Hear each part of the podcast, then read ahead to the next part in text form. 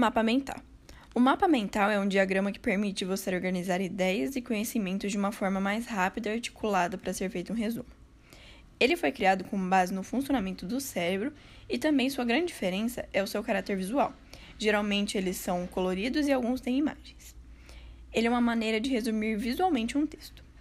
O mapa mental, ele basicamente consiste em você pegar uma tela em branco, pode ser a tela do seu computador, e você pode baixar alguns apps que permitem você fazer um mapa mental. E, ou também uma folha em branco. E daí você vai fazendo, escolhendo o seu tema e você vai fazendo anotações sobre ele. É, de preferência, ele tem que ser, ele pode ser colorido, porque quando você usa fontes coloridas é mais fácil de você visualizar e de você memorizar também. Mas você deve estar se perguntando como fazer um mapa mental. Primeiramente, você deve ler uma unidade de conteúdo, compreendê-la e organizar seus conhecimentos sobre ela.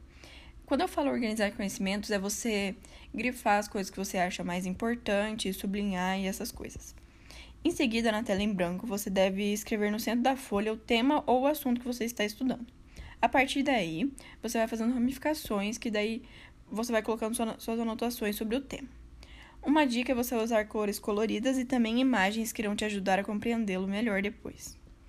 E enquanto você for pegando a prática de fazer mapas mentais, você irá perceber que está absorvendo muito mais conteúdo dos textos que você lê. Pois ao montar um mapa mental sobre determinado assunto, significa que você está realmente dominando este conteúdo, além de ser uma forma mais rápida e prática para poder se resumir.